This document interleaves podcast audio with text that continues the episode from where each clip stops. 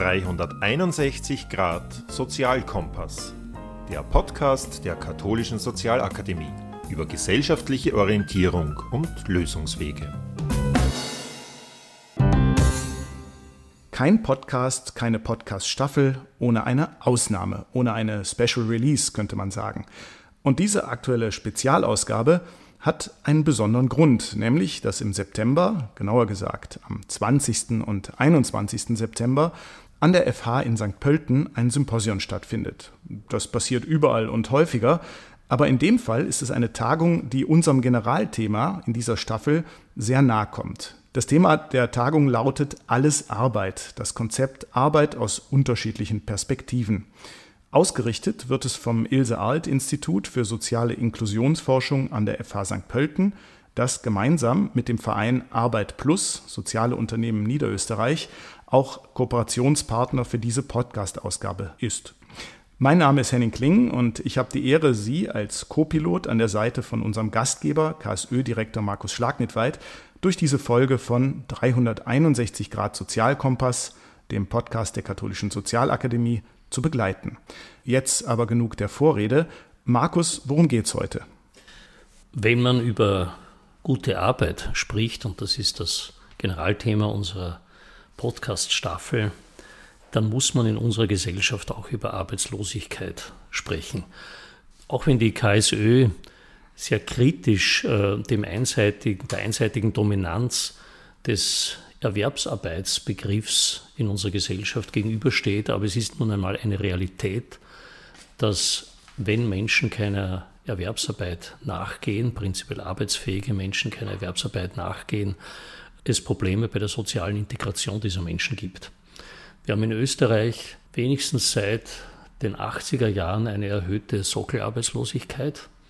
Erhöhte Sockelarbeitslosigkeit bezieht sich im Wesentlichen auf zwei Faktoren, die eben äh, soziale Probleme darstellen. Das eine ist eine oftmals wiederholte Arbeitslosigkeit von Menschen, auch wenn sie nur vorübergehend ist, aber wenn sie sich immer wieder wiederholt von Menschen in prekären Arbeitsverhältnissen, die für einige Wochen, für ein paar Monate Arbeit haben und dann schon wieder äh, wechseln müssen. Oder, und das ist der klassische Fall, an dem man sozusagen, äh, wo das Problem dann auch virulent wird, äh, in vielerlei Hinsicht langzeitarbeitslose Menschen, die also auch nach monatelanger Arbeitslosigkeit und nach Hunderten von Bewerbungsversuchen äh, einfach keine Arbeitsstelle bekommen. Und dem Thema wollen wir uns heute widmen, auch vor dem Hintergrund, dass zurzeit in Marienthal, Ostösterreich, ein Experiment läuft. Da wird aber unser Gesprächspartner Herr Lehner noch mehr dazu äh, sagen. Da möchte ich gar nicht viel vorwegnehmen. Äh, ich möchte nur noch auf eines hinweisen. Marienthal ist in der sozialwissenschaftlichen Forschung geradezu berühmt, weil hier eine ganz, äh, ich glaube in den 1930er Jahren, eine ganz berühmte für die Geschichte und die Entwicklung der Sozialwissenschaften Meilenstein setzende Studie durchgeführt wurde, die Arbeitslosen von Marienthal. Ob es dazu Gründe gibt, warum man das jetzt wieder in Marienthal, dieses Experiment durchführt, können wir uns dann vielleicht auch noch unterhalten. Ja, danke. Das ist schon ein schöner Teaser und jetzt hast du schon ein bisschen angetriggert, äh, hoffentlich unsere Hörerinnen und Hörer, worum es geht. Das Thema Marienthal und da haben wir jetzt einen Experten dafür im Podcaststudio und zwar Lukas Lehner. Er ist gebürtiger Burgenländer und also in Wien dann sozialisiert und beheimatet, ist aber eigentlich jetzt lehrend und forschend als Ökonom an der Universität Oxford tätig, forscht zur Arbeitsmarktpolitik, insbesondere zu innovativen Maßnahmen zur Reduktion eben von Arbeitslosigkeit, wie eben zum Beispiel zu Marienthal dann hat er im Zuge der Corona-Pandemie auch den Oxford Super Tracker gegründet, um politische Maßnahmen weltweit zu dokumentieren. Interessiert mich natürlich auch gleich, was ein Super Tracker ist. Das hört sich ja schon lässig an. Aber vielleicht, Herr Lehner, direkt mal in Medias Res zum Thema Marienthal. Vielleicht können Sie einfach mal ausführen, worum geht es da? Also unsere Hörer mal jetzt nicht mehr im Dunkeln tappen lassen, sondern was ist das Ding? Was ist die Geschichte an Marienthal? Herzlichen Dank für die Einladung und ich freue mich sehr über das Interesse der KSÖ. Äh, zu Beginn des Projekts stand also die, wirklich die Erfahrung äh, eines Arbeitssuchenden, an den ich mich äh, ganz genau erinnere. 50 Jahre alt, seit einigen Jahren arbeitslos, der an einigen Schulungen teilgenommen hatte, hunderte von Bewerbungen geschrieben hat. Und er hat also gefragt, was, was er jetzt tun sollte, was wir ihm empfehlen. Soll er sich weiter mit Kursen über das Verfassen seines Lebenslaufs äh, beschäftigen, wie man Bewerbungen schreibt, wenn ihn eigentlich niemand einstellen will? Und das hat uns dazu veranlasst, äh, zu überlegen, was wir ihnen empfehlen sollen und äh, mit der Idee zu kommen, ein Programm zu entwickeln, das Arbeitssuchenden direkt garantierte Arbeitsplätze bietet. Und die Idee dazu ist in den letzten Jahren eigentlich äh, von dem anglophonen Raum aus den USA nach Europa wieder äh, zurückgekommen, dort von progressiven Politikern und Politikerinnen aufgegriffen und in den letzten Jahren gefordert, gab es international großes Interesse an einer sogenannten Jobgarantie. Ursprüngliche große Beschäftigungsprogramme gehen ja zurück, auch beispielsweise auf die 1930er Jahre unter dem New Deal, unter Theodore Roosevelt. Aber heutzutage vor allem in reichen, entwickelten Ländern, gibt es eigentlich wenig Evidenz, wie solche Programme wirken können, trotz diesen großen Interesses. Und zu der Zeit war Sven Hergovich Landesgeschäftsführer des AMS Niederösterreich und hat die Idee aufgegriffen, so eine soziale Innovation zu testen und zu implementieren. Und dann haben wir gemeinsam das Projekt entwickelt. Ein Projekt, das äh, dem Prinzip zugrunde liegt, wenn jemand keine Arbeit findet, dann bekommt er eine garantiert. Das heißt, Sie haben es nicht nur wissenschaftlich begleitet, sondern auch aufgesetzt mit das Ganze. Genau, wir haben das gemeinsam geplant. Die Federführung lag bei Sven Hergovich und dem AMS, aber wir haben das äh, bereits vor Start gemeinsam geplant, sichergestellt, dass auch äh, gewisse Grundprinzipien verankert sind, die eine Jobgarantie von anderen Programmen äh, unterscheiden. Die möchte ich gleich betonen, drei, die ganz wichtig sind. Äh, das eine ist eine freiwillige Beteiligung. Also es ist sozusagen Personen überlassen, ob sie teilnehmen möchten, einen Job annehmen möchten. Und wenn sie das nicht möchten, dann können sie auch weiterhin ihr Arbeitslosengeld oder ihre soziale Unterstützung beziehen, ohne negative Auswirkungen darauf. Das unterscheidet auch eine Jobgarantie ganz zentral von äh, Maßnahmen in Richtung Zwangsarbeit. Äh, das zweite ist ein angemessener Mindestlohn, der in Österreich auch kollektivvertraglich festgelegt ist. Das heißt, dass man auch für seinen Lohn Steuern zahlt und Sozialversicherungsbeiträge, aber damit auch Ansprüche wieder erwirbt, wie beispielsweise für die Pension. Das unterscheidet eine Jobgarantie von sogenannten Work-Fair-Programmen, wie sie in anderen, auch europäischen Ländern, beispielsweise in Ungarn, sehr großflächig umgesetzt werden, wo arbeitssuchende Personen für ihre soziale Unterstützung eine Tätigkeit leisten müssen. Das ist aber keine bezahlte Arbeit. Und das Dritte ist, dass es um sinnvolle Beschäftigung geht. Sinnvolle Beschäftigung sowohl für die Teilnehmerinnen, für die Arbeitenden selbst, deren Interessen, deren Fähigkeiten, aber auch einen sinnvollen Beitrag zu leisten für die Gemeinschaft, sei es mit einer sozialen oder sogar ökologischen Komponente. Das führt mich gleich zur Frage, dieses Stichwort äh, Sinn auch für die Gemeinschaft. Wer garantiert den Job? Ist es im Wesentlichen die öffentliche Hand? Sind es auch privatwirtschaftliche Unternehmen, die sozusagen dann über das AMS wahrscheinlich äh, praktisch einen geförderten Arbeitsplatz anbieten können, also wo sie einen Teil des Gehalts sozusagen nicht das Unternehmen zahlt, sondern AMS, oder wie läuft das konkret? In letzter Instanz garantiert das AMS über ein neu gegründetes sozialökonomisches äh, Unternehmen, einen sogenannten sozialökonomischen Betrieb, einen SÖP, wie es in Österreich auch äh, gibt, den Arbeitsplatz. Es gibt allerdings zwei Arme. Es gibt sowohl den sogenannten privatwirtschaftlichen Arm, wo bestehende Unternehmen mit einer Lohnsubvention, einer sehr umfangreichen Lohnsubvention, gefördert werden, wenn sie langzeitbeschäftigungslose Personen wieder einstellen. Es gibt aber auch eben den äh, Arm, wo direkte Jobs geschaffen werden in diesem sozialökonomischen Betrieb. Dieses Design äh, dieser Jobgarantie wurde auch von äh, Beginn an von allen Seiten, die im AMS Landesverwaltungsbeirat sitzen, von Arbeitgebern und Arbeitnehmern und Regierungsvertretern äh, unterstützt und einstimmig äh, genehmigt. Bevor wir es äh, auf dieser etwas theoretischeren Ebene handhaben, wie sieht das ganz praktisch aus? Ich lebe dort in Kramat-Neusiedl in der Region und oder in dieser Siedlung und bin mh, hm, Maurer von mir aus, bin arbeitslos, langzeitarbeitslos, habe bisher mh, hm, Arbeitslosengeld bezogen, was hat das für mich geändert? Wie, wie lief das ab oder wie läuft das ab? Das Experiment ist gestartet im Herbst 2020 und ist ja noch im, im Laufen.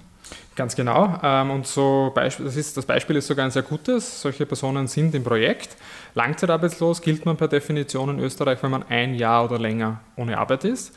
Äh, und das kann eigentlich relativ schnell passieren. Viele Personen, die in der Situation sind, konnten sich das nie vorstellen.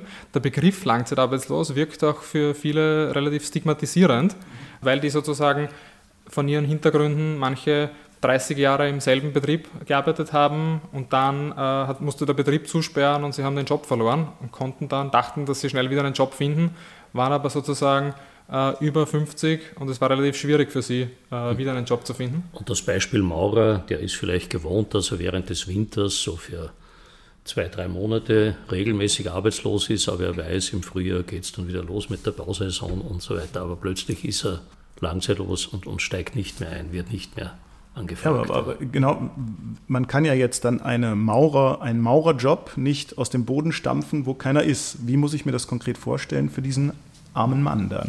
Also es beginnt so, dass man äh, vom AMS einen achtwöchigen Trainingskurs beginnt. Einen Trainingskurs, der speziell designt ist für das Programm, wo man also zum einen wieder gewöhnt wird, auch eine tägliche Arbeitsroutine was für manche überhaupt kein Problem ist nach einem Jahr, aber andere, die sozusagen vielleicht nie den Einstieg geschafft haben in regelmäßige Arbeit, gibt es auch im Programm, also mit sehr unterschiedlichen Hintergründen, äh, auch sehr wichtig ist, äh, das gewohnt zu werden. Der Kurs findet bereits statt am selben Ort, äh, wo das sozial gegründete neue soziale Unternehmen auch äh, ansässig ist. Das ist interessanterweise dort, wo die historische Marientalfabrik war, aber dazu kommen wir vielleicht später. Und in diesem achtwöchigen Kurs gibt es also sozusagen alle vier Elemente von konventioneller aktiver Arbeitsmarktpolitik. Das sind Unterstützung zur Jobsuche, das ist äh, Trainingselemente, um seine Fähigkeiten und Skills äh, zu erlernen. Es ist Unterstützung durch Lohnsubventionen von bestehenden Arbeitgebern die eine Person einstellen möchten aus dem Programm.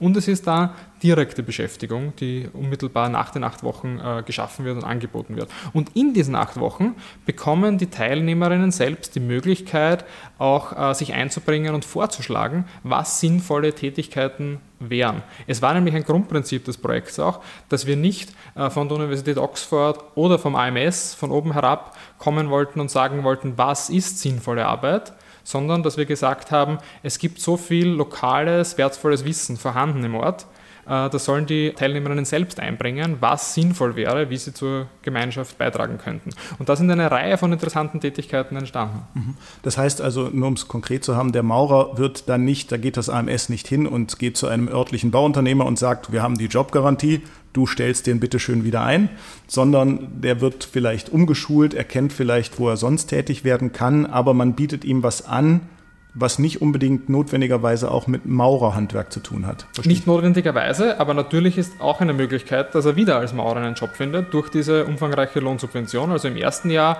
100% der Lohn, äh, im ersten drei Monaten äh, 100% der Lohnkosten, in den folgenden neun Monaten zwei Drittel der Lohnkosten. Das ist eine umfangreichere Lohnsubvention als sonst in Österreich jemals üblich. Äh, aber trotz dieser umfangreichen Lohnsubvention haben die Mehrheit der Teilnehmerinnen so keinen Job gefunden.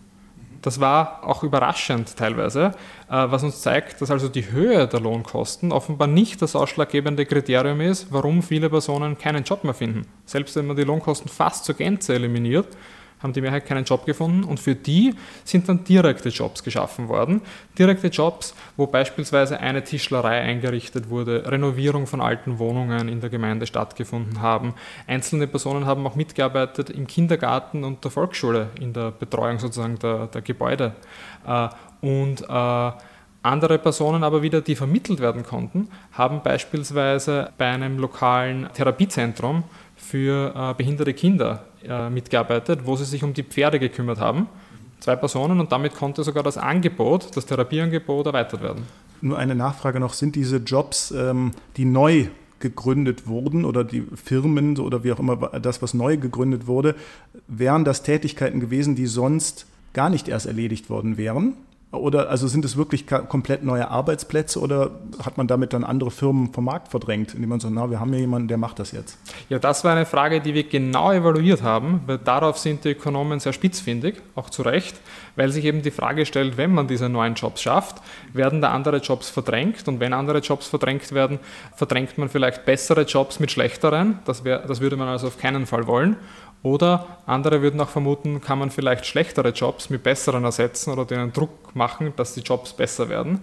Wir haben das also genau evaluiert anhand einer synthetischen Kontrollevaluation, den neuesten Methoden, wo wir die Gemeinde Grammat-Neusiedl äh, mit einer künstlich aggregierten Gemeinde äh, verglichen haben auf Basis aller anderen 500 Gemeinden in Niederösterreich.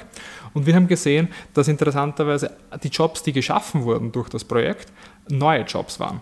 Sie haben also nicht bestehende Beschäftigung verdrängt, sondern es wurden neue Jobs geschaffen.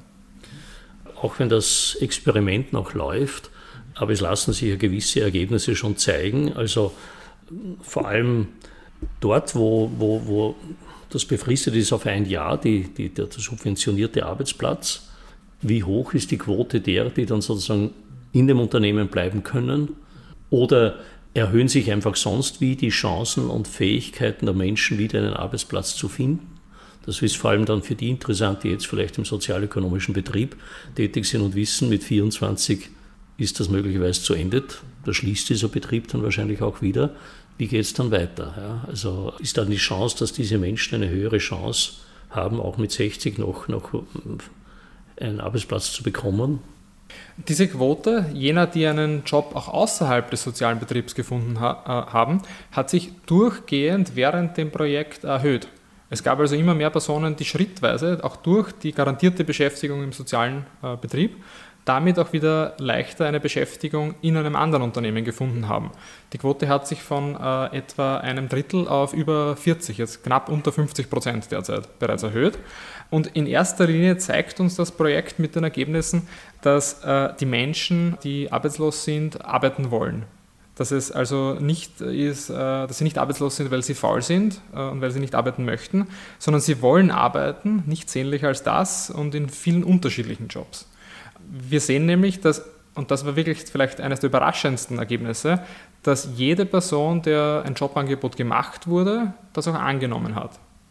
Damit konnte die Langzeitbeschäftigungslosigkeit im Ort äh, Grammat-Neusiedl-Marienthal äh, tatsächlich äh, quasi abgeschafft werden. Es geht aber nicht darum, den Arbeitsplatz als Selbstzweck zu haben, und Sie haben das in der Eröffnung bereits angesprochen, sondern Arbeit kann immer nur ein Mittel zum Zweck sein. Und wir sehen, dass es den Menschen tatsächlich besser geht, nicht nur materiell, was ihre Einkommen und finanzielle Sicherheit betrifft, sondern auch sozial, von der psychosozialen Stabilität, die soziale Gemeinschaft lebt auf, die Menschen haben mehr soziale Kontakte, sehen auch mehr Sinn im Leben. Gibt es auch Daten darüber, weil das ist etwas, was ich immer wieder mit Langzeitarbeitslosigkeit konnotiere, dass Menschen, wenn diese Langzeitarbeitslosigkeit sehr lange dauert, tatsächlich ähm, sozusagen, äh, es gibt Folgeerscheinungen, die es ihnen tatsächlich schwerer machen, wieder in, in eine geregelte Arbeit hineinzugehen. Also Sie haben das selber angesprochen, die Quote ist zwar nicht durchgehend, aber dass manche erst wieder daran gewöhnt müssen werden müssen, sozusagen, oder sich selber daran gewöhnen müssen, an eine gewisse Tagesstruktur, die auch durch die Erwerbsarbeit dann sozusagen auch vorgegeben ist. Sind das große Hürden? Gibt es darüber auch, auch Daten, wie hoch die Quote derer ist, die hier auch Unterstützung brauchen? Ja, das ist ein großes Problem und hat letztendlich uns auch veranlasst, das Projekt zu starten. Sie haben es auch äh, bereits erwähnt, man nennt das in der Wissenschaft die sogenannten Scaring Effects von Arbeitslosigkeit. Das heißt, wenn eine Person arbeitslos war, hat das negative Auswirkungen auf deren Wiederbeschäftigungsmöglichkeiten, auf deren Einkommen, auch auf deren Vertrauen in die Politik beispielsweise über ihr Leben hinweg. Auch wenn sie wieder einen Job gefunden haben, bleiben diese negativen Auswirkungen bestehen. Und äh, aufgrund dieser Auswirkungen haben wir mit dem Projekt eine fundamental andere Zielsetzung eingeschlagen, als es bei konventionellen aktiven Arbeitsmarktpolitiken der Fall ist. Aktive Arbeitsmarktpolitik, also Trainings, äh, Unterstützung zur Jobsuche herkömmlicher Art, haben das Ziel, Personen wieder in Beschäftigung einzugliedern, nachdem sie an einem Programm teilgenommen haben. Also diese Wiedereingliederung im regulären Arbeitsmarkt.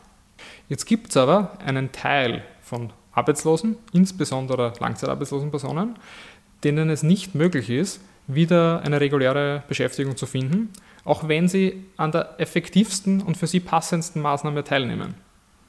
Jetzt stellt sich die Frage, was, was tut man mit diesen Personen? Und wie einleitend von mir erwähnt, mit dem Beispiel dieser Person, fühlen sich viele dieser Personen genervt und äh, auch äh, stigmatisiert durch die wiederholte Teilnahme an Kursen, an Bewerbungstrainings, obwohl die Situation für sie nahezu aussichtslos ist. Und für diese Personen gibt es also jetzt die fundamental andere Zielsetzung, sie äh, ihnen permanente Beschäftigung zu garantieren durch das Programm, das öffentlich finanziert ist und ihnen dadurch eine Verbesserung ihres Lebens äh, zu ermöglichen, wo sie auch äh, etwas Gutes beitragen können, beispielsweise mit einer sozialen äh, Komponente. Wo sich, was sich aber unterscheidet, dass das Ziel ist nicht letztendlich primär die Eingliederung in reguläre Beschäftigung nach dem Projekt, sondern die Verbesserung der Lebensumstände durch die Arbeit.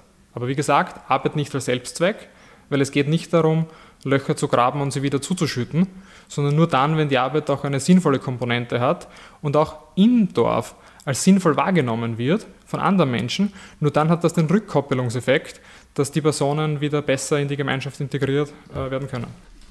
Dieses Experiment, Jobgarantie, ist in Marienthal jetzt mal bis 2024 angelegt. Ich habe mich auch vorweg informiert. Man könnte ja annehmen, okay, das ist ein relativ teures Programm. Aber ich habe dann zu meiner Überraschung gelesen, dass es eigentlich nicht teurer kommt, dieses Modell der Jobgarantie, als wenn für dieselben Menschen Arbeitslosengeld oder sonstige Sozialleistungen ausbezahlt würden. Also es ist fast derselbe Betrag. Wie hoch stehen die Chancen, wenn das so erfolgreich ist, für die Menschen so positive Auswirkungen hat, wäre es doch eigentlich logisch zu sagen, wir stellen das ganze AMS auf völlig neue Beine. Also nicht das ganze AMS, weil das ist ja auch für die Vermittlung von Kurzzeitarbeitslosigkeit wichtig und so weiter, als Jobbörse sozusagen, aber, aber gerade für langzeitarbeitslose Menschen, dass man das flächendeckend ausrollt, wenn man sagt, naja, es ist immer noch besser, diese Menschen wieder zu versuchen, sozusagen mit guter Chance äh, in, in, in, die, in die Erwerbsarbeitsgesellschaft zu integrieren, als ihnen sozusagen auf Dauer sie von Sozialleistungen abhängig zu halten weil das ihre Situation auf keinen Fall verbessert. Und wenn es kaum, wenn die Kosten in etwa dieselben sind, wäre das für mich ein logischer politischer Schluss. Wie sehen Sie die Chancen dafür? Das ist genau die Idee hinter dem Pilotprojekt Marienthal Jobgarantie. Und zwar liegen die fiskalischen Kosten äh, einer arbeitslosen Person im Jahr im Durchschnitt bei etwa 30.000 Euro, wie sie vom äh, Arbeitsministerium in Österreich berechnet wurden. Das inkludiert natürlich auch ähm, entgangene Beiträge zur Sozialversicherung, entgangene Lohnsteuern, während die Kosten eines Arbeitsplatzes im Rahmen der Marienthal Jobgarantie bei äh, knapp darunter 29.000 Euro budgetiert sind. Das ähm, sind aber auch Sozialabgaben und so weiter auch schon eingerechnet wiederum. Die, mhm, ja. Ganz genau, genau. Äh, während äh, natürlich auch durch die Tätigkeit ein Teil, ein kleinerer Teil der Kosten auch wieder selbst erwirtschaftet werden kann. Äh, ich möchte aber sozusagen hinzufügen, dass selbst wenn ein Arbeitsplatz in der Jobgarantie ein paar tausend Euro im Jahr kosten würde, dann äh, stellt sich trotzdem sozusagen die Frage, ob diese paar tausend Euro nicht äh, die großen sozialen und psychosozialen Auswirkungen äh, des Programms äh, wert sind. Und zumal ja offenbar auch wirtschaftlicher Mehrwert generiert wird durch die, die Arbeit, die geleistet wird. Ja. Wirtschaftlicher Mehrwert, der auch nicht immer äh, sonst erbracht wird, weil er quasi nicht in einer Marktlogik gewinnbringend ist, also weil er sozusagen mehr noch als ein wirtschaftlicher, sogar ein sozialer Mehrwert ist von Tätigkeiten, die sonst nicht erbracht werden. Vielleicht können Sie auch noch eben kurz das ähm, ein wenig aufklären, wie viel Menschen wurden denn tatsächlich jetzt quasi netto erreicht damit, damit man eine Vorstellung hat, das ist nicht eine Millionenstadt, um die es geht, auch keine mittelgroße Stadt, sondern eine recht kleines Sample, oder? Also wie, wie, wie sind die absoluten Zahlen von diesem Projekt? Absolut. Also das Projekt findet statt in der Gemeinde, in einer Gemeinde mit 3000 Einwohnern. In einer Gemeinde mit 3000 Einwohnern, wo das Projekt auf 150 äh, äh, Langzeitarbeitslose angelegt ist für diese äh, drei Jahre. 150 äh, Langzeitarbeitslose in einer Gemeinde von äh, 3000 Personen ist aber ein relativ großer Anteil bereits. Tatsächlich lag die Langzeitbeschäftigungslosigkeit zu Beginn bei knapp 2% in der Gemeinde und ist jetzt äh, bei nahe Null. Insgesamt wurden bisher etwas über 100 Jobs geschaffen und haben Personen Beschäftigung gefunden. Und, und in, in welchen, vielleicht nochmal einfach nur das Spektrum aufzuzeigen, in welchen Bereichen alles? Also wir haben, Sie haben schon gesagt, im sozialen Bereich, aber äh, betrifft es zum Beispiel auch Leute, die vorher selbstständig waren und dann ihre Firma verloren haben oder sowas, haben die auch Anrecht darauf oder geht es nur um klassische Anstellungsverhältnisse? Da gibt es auch äh, genau dazu ein, ein, gutes Beispiel einer Person, die sich auch in der Öffentlichkeit äh, äh, so vorgestellt hat und in mehreren Dokumentationen mittlerweile vorkommt. Ein äh, ehemaliger Schuhhändler, der also jahrzehntelang das Schuhgeschäft äh, im Dorf betrieben hat, auch äh, über Generationen hinweg. Und wie wir wissen, einzelne Schuhhändler haben es leider nicht, nicht leicht. Der musste sozusagen zusperren aufgrund der Konkurrenz und des Wandels und äh, war im Dorf sehr integriert, bei der Feuerwehr äh, aktiv äh, und war eigentlich sehr zuversichtlich, bald wieder einen Job zu finden. Ist aber dann tatsächlich in den Status Langzeitarbeitsloser auch hineingerutscht, weil er über ein Jahr lang eben keinen Job finden konnte und auch sonst keine Aussichten hatte auf einen Job. Äh, und der hat tatsächlich durch das Projekt äh, sich einbringen können, auch äh, zuerst in der Tischlerei und in Renovierungsarbeiten gearbeitet, konnte auch seine Erfahrung einbringen und anderen Personen etwas zeigen und beibringen, also auch das Skills-Transfer im Projekt von, auch von, von Teilnehmerinnen zueinander wird sehr groß geschrieben äh, und hat jetzt äh, mittlerweile auch eine reguläre Arbeit bei einem äh, Arbeitgeber wieder gefunden. Zwei Dinge, eines nur zur Erklärung. Sie haben vorhin gesagt, 150 Personen bei 3000 Einwohnern. Die Langzeitarbeitslosenquote war aber bei 2 Prozent. Das heißt, die Langzeitarbeitslosenquote wird nur gemessen an den Personen im erwerbsfähigen Alter. Gut, gut, gut mitgerechnet. Ja. Äh, die 150 wären nämlich 5%. Aber ja. das kommt zustande, weil 150 äh, Personen über die Dauer von drei Jahren das gerechnet ist. Ja. Und also die 2% sich immer auf äh, einen Zeitpunkt beziehen. Und auch nicht auf die Gesamtbevölkerung, oder? Nein, genau, auch nur auf die Erwerbsbevölkerung. Da sind Sie ganz richtig, genau. Und das Zweite. Und, Entschuldigung, und da möchte ich auch was hinzufügen, wenn ich noch darf. Das ist auch sehr wichtig, weil bei der Berechnung der Arbeitslosenquote äh, nur die Erwerbsbevölkerung mit eingezogen wird. Das heißt, dass es nicht nur die Personen mit ausschließt, die vom Alter her im pensionsfähigen oder im schulischen Alter wären, sondern es schließt auch die Personen aus, die als inaktiv gelten. Das wären herkömmlich zum Beispiel Personen, die sich um die Kinderbetreuung kümmern und zu Hause bleiben, aber es sind auch viele Personen, die, äh, von, äh, die sozusagen keine Arbeitslosenunterstützung mehr bekommen, äh, weil sie beispielsweise aufgegeben haben nach einem Job aktiv zu suchen, weil sie desillusioniert sind. Diese Personen werden also in der Regel gar nicht mitgezählt, weder als arbeitslos noch als Erwerbsbevölkerung, aber auch um die Personen geht es natürlich, denen eine Perspektive zu bieten. Die neuen Jobs, die vom sozialökonomischen Betrieb äh, geschaffen wurden, vermute ich einmal, dass sich die tatsächlich lokal auf das Gemeindegebiet im Wesentlichen fokussieren. Bei denen, die sozusagen in Betriebe auch wieder hinein nehme ich an, das waren durchaus auch Unternehmen, die möglicherweise gar nicht im Gemeindegebiet, sondern in der Nachbargemeinde oder im Bezirk angesiedelt waren, wo die Leute halt dann hinpendeln. Stimmt das oder, waren das wirklich sozusagen die Jobgarantie beschränkt sich aufs Gemeindegebiet selber? Das ist korrekt. Also Personen wurden auch vermittelt und haben wieder Arbeit gefunden bei Unternehmen außerhalb der Gemeinde. Die Garantie selbst in diesem Pilotprojekt bezieht sich nur auf Anwohnerinnen in der Gemeinde Grambad-Neusiedl. Dort ist es aber ein universeller Anspruch und das macht das Projekt auch so einzigartig. Es gibt ja viele äh, sehr sinnvolle Beschäftigungsprojekte für Personen, die langzeitarbeitslos sind oder die es aus anderen Gründen schwieriger haben. Aber im Projekt Marienthal ist es eine Garantie. Für jede Person, die also über zwölf Monate arbeitslos ist, bekommt dieses garantierte Angebot. Damit wird niemand ausgeschlossen. Das macht es auch aus einer Evaluationssicht interessant, weil bei anderen Projekten in der Regel die Auswahl, wer teilnehmen kann, ja auch unter Langzeitarbeitslosen nicht zufällig ist, sondern es vielleicht die Personen sind, die, von denen man sich erwartet, dass es ihnen eher hilft. Aber damit kann man die Effekte nicht allgemein im Durchschnitt für alle Personen messen. Und der zweite Grund, warum es äh, so interessant ist, ist natürlich, weil wir das äh, wissenschaftlich als Feldexperiment äh, designen konnten und Personen zufällig einteilen konnten, zu welchem Zeitpunkt sie das Angebot bekommen haben. Also eine Gruppe früher, eine Gruppe später und damit konnten wir tatsächlich die kausalen Effekte feststellen. Mhm. Sie haben jetzt diese Studie erstellt und präsentieren die jetzt derzeit an verschiedenen Orten. Solche Studien enden ja meistens mit einem Ausblick, mit Empfehlungen, vielleicht auch an die Politik. Was ist da die Empfehlung Ihrerseits? Die Ergebnisse der Jobgarantie Marienthal sind äh, überraschend positiv äh, durch die Bank, sowohl was die wirtschaftlichen als auch die sozialen Ergebnisse betrifft. Interessanterweise aber möchte ich auch dazu sagen, gibt es keine äh, Veränderung, was die Zukunftseinstellungen, also die Präferenzen der Personen betrifft, was auch äh, in etwa dem Stand der wissenschaftlichen Forschung entspricht und äh, keine unmittelbaren Auswirkungen auch auf die physische Gesundheit, während die äh, psychosoziale und mentale Gesundheit sich verbessert durch die Arbeit. Die Empfehlung damit wäre, ähnliche Projekte im größeren Maßstab und in anderen Kontexten äh, auszurollen und dort zu pilotieren. Also während die Evaluierung in sich geschlossen eine sehr hohe sogenannte interne Validität hat, also eine große Gültigkeit hat, stellt sich natürlich die Frage, wie sehr die Ergebnisse übertragbar sind von einer Gemeinde auf eine große Stadt oder auf ein Land.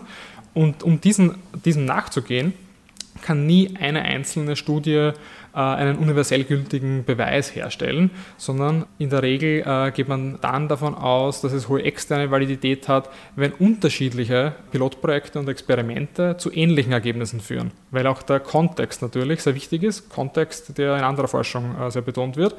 Äh, um diesen Kontext herauszufinden, wäre eine Ausrollung für eine Stadt oder für ein Land sehr sinnvoll, um das weiter auch so gut wie möglich experimentell evaluieren zu können. Wir haben auch eben gezeigt, dass die experimentelle Evaluierung kein Hindernis ist, äh, um ein Projekt umzusetzen, so dass es Teilnehmerinnen helfen kann. Wenn Wissenschaft und ähm, Verwaltung äh, und Politik zusammenarbeiten und sich, und sich abstimmen. Und als vielleicht als sozusagen als, als, als politische Ableitung, die man treffen kann, ist, was das Projekt schon zeigt, ist, dass eine Jobgarantie kein Patentrezept ist zur Lösung aller sozialen Probleme. Aber eine Jobgarantie äh, ist ein äh, realistisches Programm, das umsetzbar ist und das den Sozialstaat sinnvoll ergänzen kann und nicht ersetzen, sondern ergänzen und damit die Sozialpolitik insgesamt verbessern kann. Mhm. Gibt es Argumente gegen dieses Modell genau. Jobgarantie. Genau. Also, ist ja fast so schön, um wahr zu sein, wenn man es hört. Ich, ich meine es nicht nur politisch vielleicht, sondern auch von ökonomischer Seite oder was auch immer. Also das ist die eine Frage. Ja, gibt es auch Argumente dagegen? Die zweite Frage, war es schwierig, einen Ort zu finden? Und damit komme ich noch einmal auf die, die Andeutung ganz am Anfang. Warum ausgerechnet Marienthal war schon einmal Ort einer berühmten sozialwissenschaftlichen Studie, war davon vornherein eine höhere Bereitschaft durch den dortigen Bürgermeister oder was auch immer, äh, dass hier sozusagen das machen, also das machen wir hier? Ähm, also da rede ich sehr gerne darüber. Zur ersten Frage gleich mal. Ja, es gibt tatsächlich natürlich auch Einschränkungen äh, und äh, es gibt ja Jobgarantie-Vorschläge, die sehr unterschiedlich aussehen. Und der Teufel liegt wie immer im Detail. Das Projekt, wie es im Mariental umgesetzt wird, das bietet ja diesen, garantierte, diesen garantierten Arbeitsplatz für all jene Personen, die eine, ein Jahr oder länger arbeitslos waren für andere nicht. Und auch unter den Personen, die ein Jahr oder länger arbeitslos sind, zeigt sich, dass nicht für alle Personen diese damit geschaffene Beschäftigung das äh, Beste ist, sondern es gibt eben genauso komplementär die Unterstützung, in andere reguläre äh, Jobs zurückzufinden, die für manche Personen äh, wohl die sinnvollere und bessere Alternative ist. Das heißt, dass diese Jobgarantie nicht ein Modell ist, um unser Wirtschaftssystem grundlegend zu transformieren, so wie sie, wie sie auch gefordert äh, wird äh, von manchen Akteuren. Das wäre also ein wesentlich weitgehenderer Entwurf, den man auch diskutieren kann. Aber im Projekt Marienthal zeigt er, dass also eine moderate Version äh, auch eine äh, sehr sozusagen realistische Politik ist, die umzus umzusetzen möglich ist unter den heute existierenden Rahmenbedingungen, ohne große Veränderungen auf die Wirtschaft oder auch auf äh, die Politik, äh, wie, wie, sie derzeit stattfindet. Also das ist nicht, äh, nicht sozusagen eine, eine, Utopie, sondern etwas, was realistisch möglich ist. Eine Herausforderung ist natürlich, die Jobs tatsächlich zu schaffen. In Gramm und Neusiedl hat das sehr gut funktioniert, aber Sie haben das Zillertal auch angesprochen. Es ist natürlich sehr wichtig, dass da auch lokale Akteure unterstützend mitwirken, wie der Bürgermeister, lokale Unternehmen, dass es sozusagen im Dorf eine gewisse oder in, in, in der Region, wo das stattfindet, eine gewisse Bereitschaft gibt, diese Jobs zu schaffen und auch sozusagen sinnvolle Tätigkeiten zu schaffen, ist immer eine Herausforderung. Es ist glücklicherweise sehr häufig gelungen und es zeigt sich, es gibt so viel Arbeit, so viele Tätigkeiten, die nicht erledigt werden in unserer äh, Gesellschaft oder die heute unbezahlt erledigt werden, durch häusliche Arbeit beispielsweise, wo es eine soziale Verbesserung darstellt, wenn sie bezahlt erledigt werden.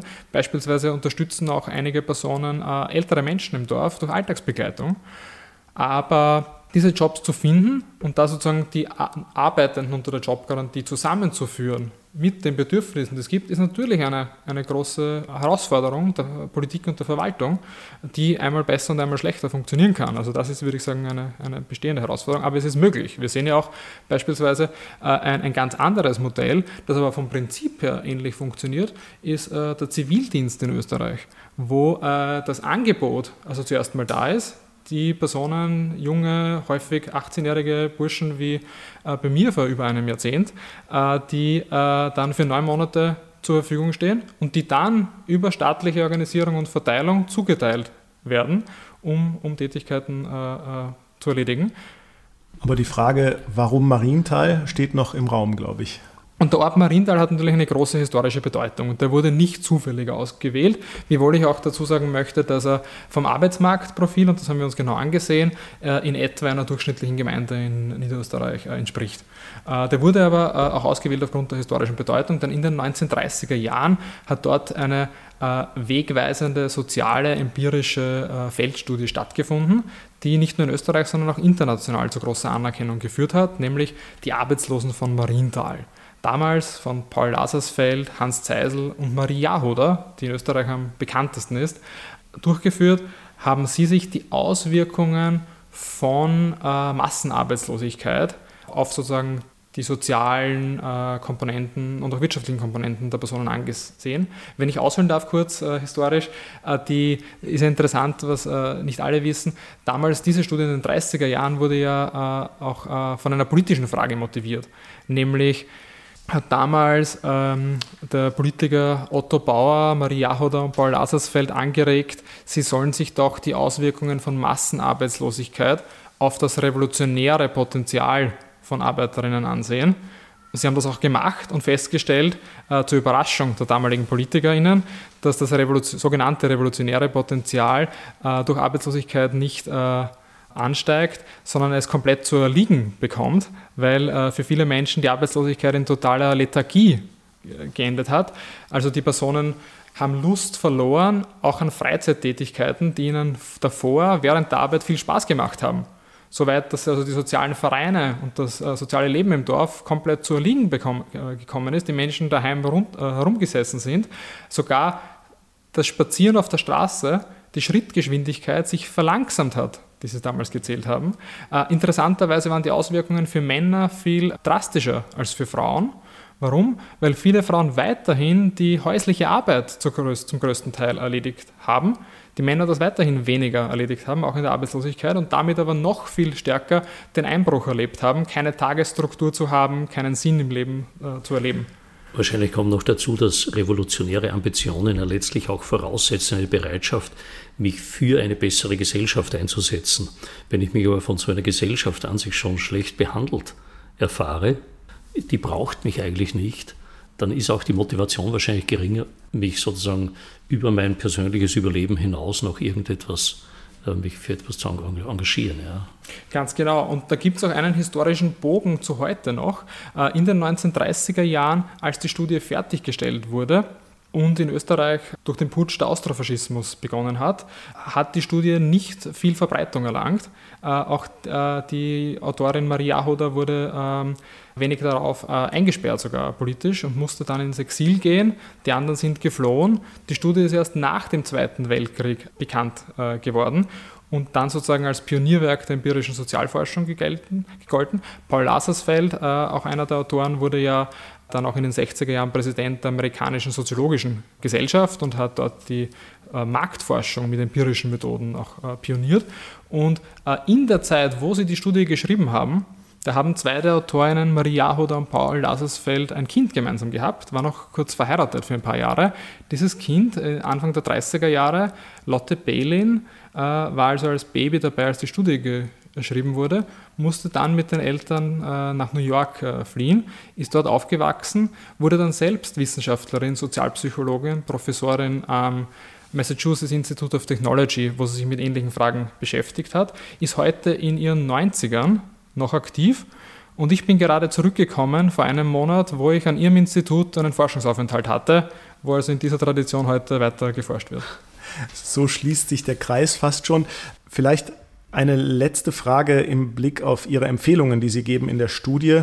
Sie haben das entwickelt gemeinsam mit dem AMS Niederösterreich, sprich es gibt auch politische Ambitionen. Also es gibt auch sozusagen Interesse politischerseits daran. Nur schauen wahrscheinlich auch andere Parteien oder überhaupt, sagen wir mal, äh, die Politik auf diese Dinge, auf die Empfehlungen. Stellen Sie schon fest, dass diese Sachen versucht werden zu okkupieren für die eigenen Interessen, dass man sagt, na, das ist schon immer, die einen rufen vielleicht, äh, das ist ja Staatssozialismus, das hat nichts mehr mit freier Marktwirtschaft zu tun, äh, das soll der Markt selber regeln. Andere könnten da vielleicht Fans von werden. Merken Sie schon, dass die Politik sich rührt und für das Ding interessiert?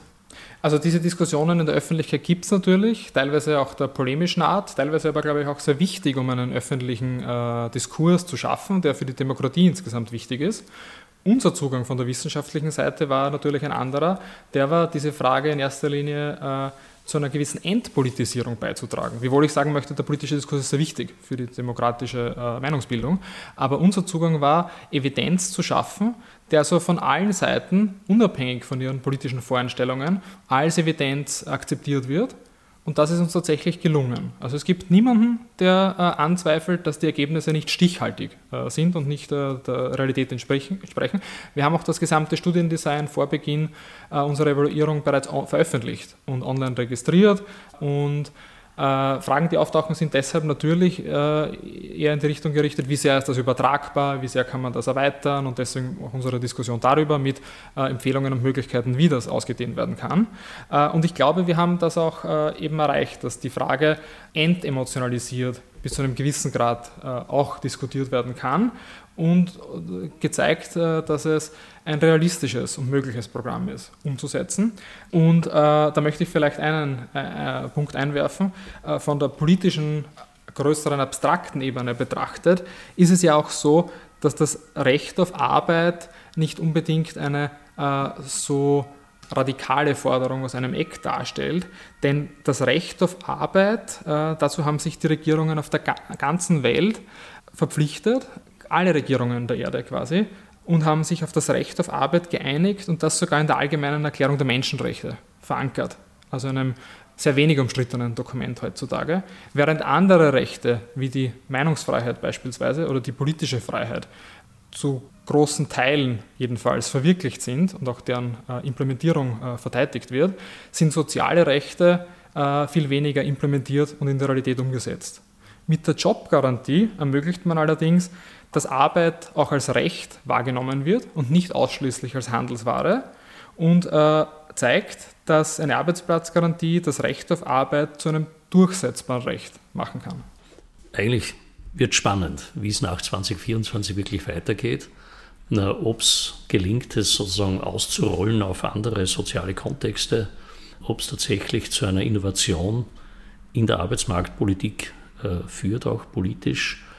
Es bleibt tatsächlich spannend, äh, was die weitere Umsetzung in Österreich betrifft. Tatsächlich gibt es aber aus äh, anderen Ländern international sehr großes Interesse, auch an dem Projekt in Marienthal.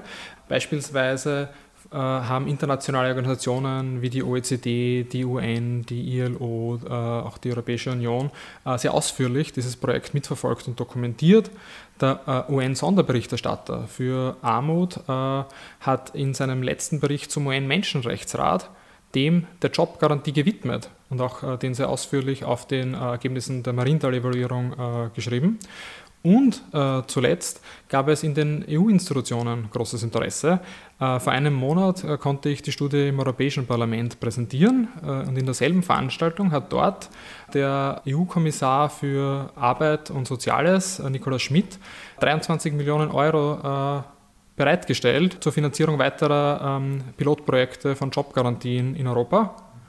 Und gleichzeitig gibt es einen einstimmigen Beschluss aller Fraktionen aus dem Europäischen Komitee der Regionen, das die EU-Kommission auffordert, weitere 200 Millionen zur Verfügung zu stellen für Jobgarantie-Pilotprojekte in Europa. Welche Länder sind da führend? Wo wird das schon praktiziert, umgesetzt? Also es gibt weitere Projekte, die tatsächlich auch stattfinden in Frankreich, das größte. Dort nennt sich das äh, umgesetzt äh, Zonen für Null Langzeitarbeitslosigkeit. Äh, und es gibt äh, in Belgien, im wallonischen Teil, Projekte. Es gibt auch ein regionales Projekt in den Niederlanden. Es gab großes Interesse der vorherigen italienischen Regierung, die auch äh, sich im Arbeitsministerium damit auseinandergesetzt haben, und Interesse aus Deutschland beispielsweise. Mhm. Wer sich das Ganze auch äh, live nochmal erklären lassen möchte, der sei herzlich eingeladen zum Symposion Alles Arbeit, das Konzept Arbeit aus unterschiedlichen Perspektiven, was, wie eben schon in der Einleitung gesagt wurde, am 20. und 21. September an der FH St. Pölten stattfinden wird. Dort wird dieses Projekt auch präsentiert werden. Wer diesem Podcast folgen will und sich auch darüber informieren will, im Übrigen gibt es auch dann die Links, die entsprechenden zu unseren Projektpartnern und zu diesem Symposion, der findet alles weitere und alle Informationen unter ksoe.at. 361 Grad Sozialkompass. Der Podcast der Katholischen Sozialakademie über gesellschaftliche Orientierung und Lösungswege.